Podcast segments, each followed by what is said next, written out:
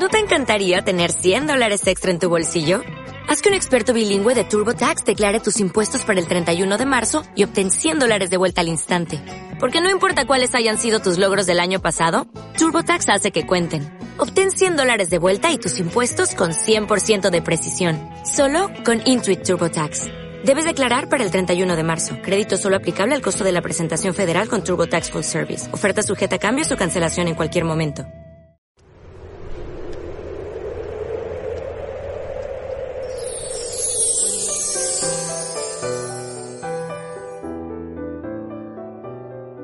En aquel tiempo dijo Jesús a sus discípulos, Estad atentos, vigilad, pues no sabéis cuándo es el momento.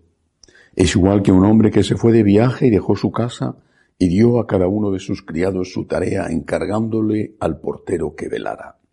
Velad entonces, pues no sabéis cuándo vendrá el Señor de la casa, si al atardecer, a medianoche o al canto del gallo o al amanecer, no sea que venga inesperadamente y os encuentre dormidos. Lo que os digo a vosotros lo digo a todos. Velad.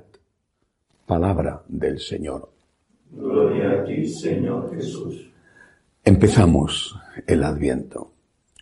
Este tiempo litúrgico, marcado por el color morado, es decir, el color de la penitencia, y que tenemos que emplear para preparar bien la Navidad. Es un tiempo fugaz, rapidísimo, menos de un mes.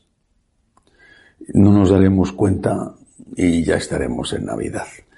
Y de hecho, aunque esta Navidad y este año es tan especial, eh, incluso eh, en medio de la profunda crisis, pues las ciudades se engalanan y muchos hogares, no todos, por desgracia pueden, pero muchos sí, eh, se embellecen, ponen luces, árboles dentro de la casa, eh, belenes con, la representación navideña. Y nosotros también tenemos que preparar el alma. No solamente ir pensando en cómo será la cena de Navidad o de Nochebuena, eh, o cómo decoraremos la casa, sino, sino cómo vamos a preparar nuestra alma para la venida del Señor.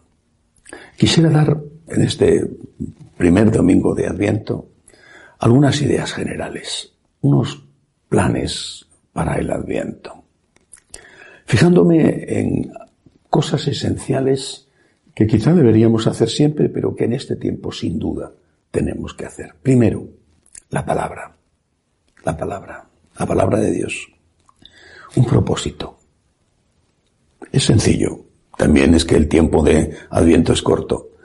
Leer el texto del Evangelio de San Lucas, que hace referencia, el principio de los primeros capítulos, que hace referencia a los primeros pasos de Jesús. Leer el texto de San Lucas, empezar desde el inicio. El inicio además es interesantísimo porque San Lucas se presenta y dice, querido Teófilo, eh, eh, me he puesto a investigar las cosas que eh, se cuentan entre nosotros para ver si son o no son verdad. Leer los primeros capítulos del Evangelio de San Lucas, poquito a poco. Cada día algo. Haciendo oración cada día sobre esos primeros capítulos. Segundo, la Santísima Virgen. También habría que hablar sinceramente de San José, de los dos, porque antes de que el niño naciera, los dos eran los protagonistas, pero especialmente, como es natural, la mamá, la Santísima Virgen María. Fijarnos en ella, meditar sobre ella, rezarle más a ella y, de una forma especial, practicar en este tiempo de Adviento la virtud de la humildad. Cuando mm, la Virgen embarazada, recién embarazada, va a ver a su prima Santa Isabel en Encar, en las afueras de Jerusalén.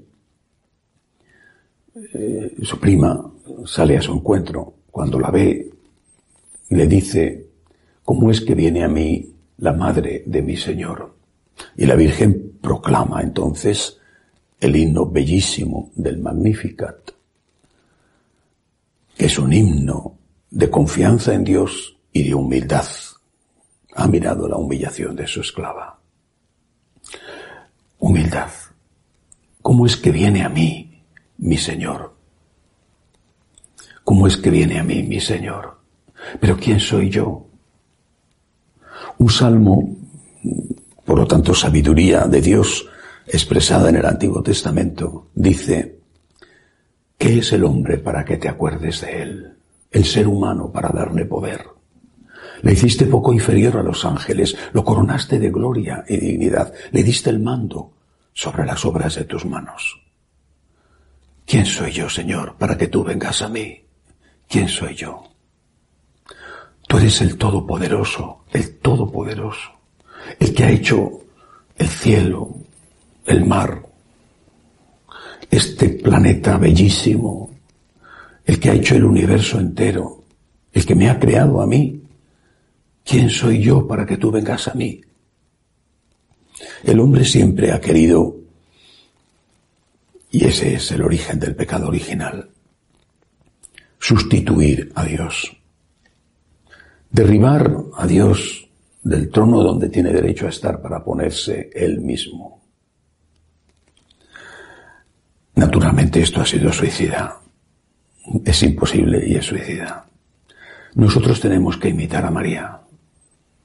Si el demonio quiso destronar a Dios y fue vencido por el arcángel San Miguel al grito de ¿quién como Dios?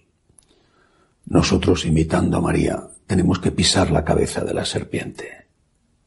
Como dice el libro del Apocalipsis, pisar la cabeza de la serpiente solo es posible con la humildad. Señor, yo no soy digno de que entres en mi casa. ¿Quién soy yo para que vengas a mí? Gracias, Señor. Gracias, Señor. Tú eres Dios. Yo no soy Dios. Tú eres Dios y yo no lo soy. Y todos los días decirnos esto. Yo no soy Dios. Decirlo muchas veces además porque cuesta tanto trabajo que nos entre en esta dura cabeza que tenemos. Yo no soy Dios, yo no soy Dios, no soy el centro del universo. Hay que repetirlo una y otra vez, porque en cuanto nos damos, nos, nos despistamos un poco, ya enseguida volvemos a ponernos en el centro, en el centro de nuestra casa, en el centro del mundo, en el centro de nosotros mismos. Yo no soy Dios, solo Dios es Dios. No tengo por qué entenderlo todo, tengo que fiarme de Él, tengo que confiar eso hizo la Virgen María. Por eso el Adviento es el tiempo de la Virgen. Palabra, María y una tercera cosa. La familia. La familia. Si hay una fiesta que a pesar de todo, a pesar de tantos cambios, algunos de ellos horribles, si hay una fiesta familiar es la Navidad. La Navidad es el tiempo de la familia. Y estar en Navidad sin estar con la familia, porque eres un emigrante, porque tienes una parte de tu familia por el mundo y no está contigo, porque tu trabajo te mantiene fuera esos días, o porque estás en el hospital enfermo. Si, si no estás con tu familia esos días, la añoranza es enorme. Por eso, cuidar la familia. Me escribía esta semana una señora y me decía, estaba cumpliendo los propósitos, la dirección espiritual que tenemos semanalmente los franciscanos de María, y me decía, he sido capaz de perdonar a mi ex marido, al padre de mis hijos, me decía, he sido capaz de perdonarle con la ayuda de Dios. Y le ha costado mucho porque era grande la faena. He sido capaz de perdonarle. Perdonar, por lo tanto, perdonar. Pasar la página, no estás siempre ahí recordando, rumiando. Eso no significa que no tengas que defenderte, tus, tus derechos tienes que defenderlos, claro, pero sin rencor, sin odio. Pasar la página, perdonar. Pedir perdón también. Pensar en el otro. Repito, es que no eres Dios. Solo Dios es Dios. Así que la palabra con San Lucas, la Virgen María con la humildad, y la familia. Hacer todo lo que sea, por lo menos todo lo que esté a nuestro alcance, por nuestra parte que no quede, para que la familia esté unida, para que haya paz en estos días, para que podamos celebrar la Navidad sin rencores, sin odios, sin violencia, sin agresividad. Pidámosle a Dios que nos dé este regalo y emprendamos este camino del Adviento con este objetivo. Ven, Señor, a mi alma. Te espero como te espero la Virgen. Te agradezco como te agradeció la Virgen y preparo el camino dentro de mí y alrededor mío porque es lo que tú mereces. Que así sea.